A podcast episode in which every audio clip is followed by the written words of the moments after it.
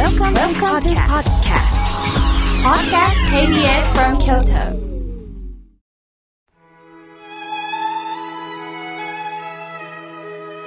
改めまして、僧侶の河村明慶です。今日の法話は、そっと拾いましょうについてお話をいたします。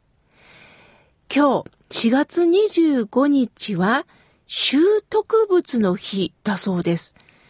1980年のこの日に、ある男性が1億円を拾ったことから設定されたんですって。ちなみにこの男性が拾ったお金で手に入れたのはマンションだったそうです。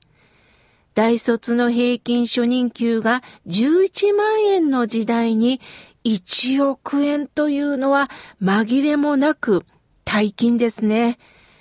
手に入れたのは所得税を3400万円引かれ6600万円でありましたが、男性の暮らしが大きく変化したのは想像できますよね。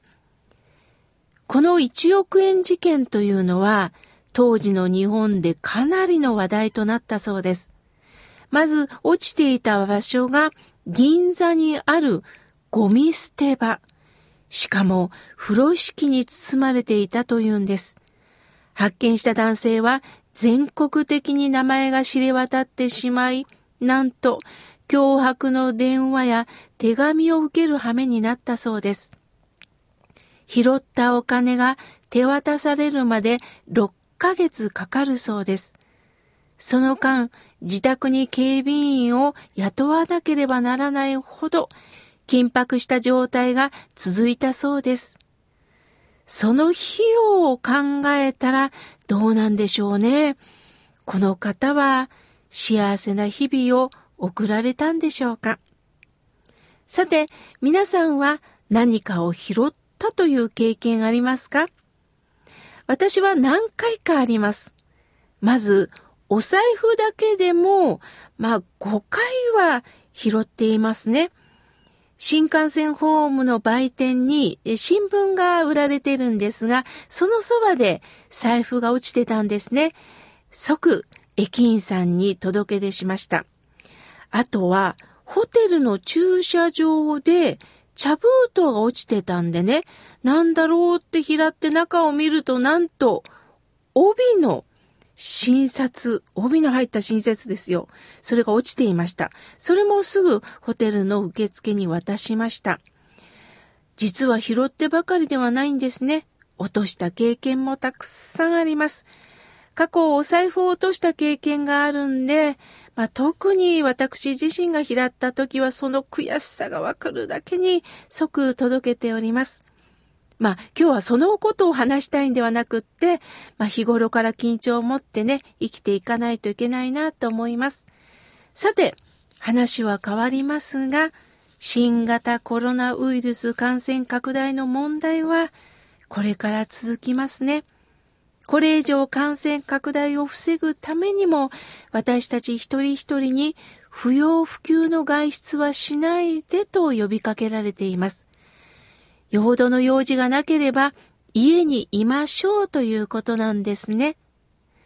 今までお友達と握手をして喜びを分かち合うことも、会話を楽しんだりすることも、どこでコロナ感染するかわからないということで、人との距離をもう最低でも2メートル以上空けなければならなくなりました。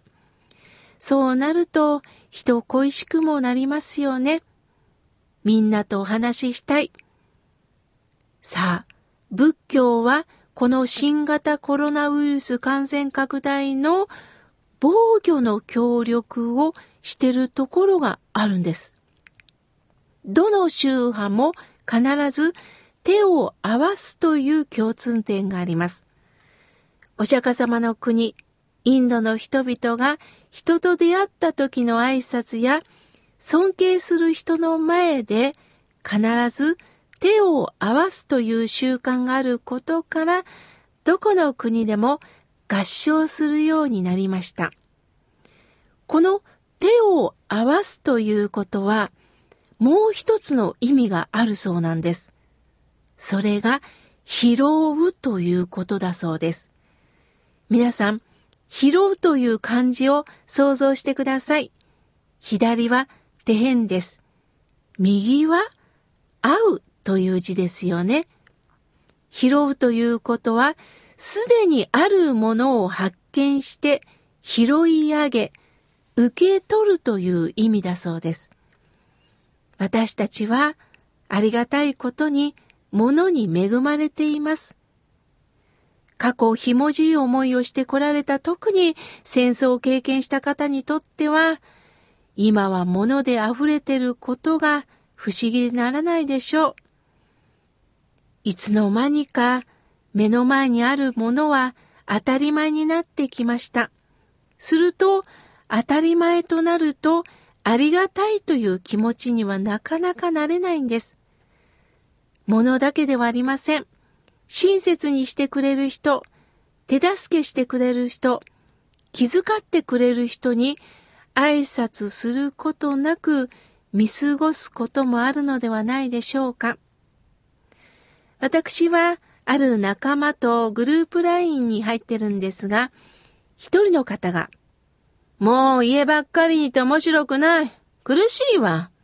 おかげで食べ過ぎて太ったと送られてきました。確かにアクティブ働く人にとっては家にじっといろというのは辛いですよね。しかし住む家のない人、病気で食べられない人、今まさに新型コロナウイルスに感染して苦しい思いをしている人がおられます。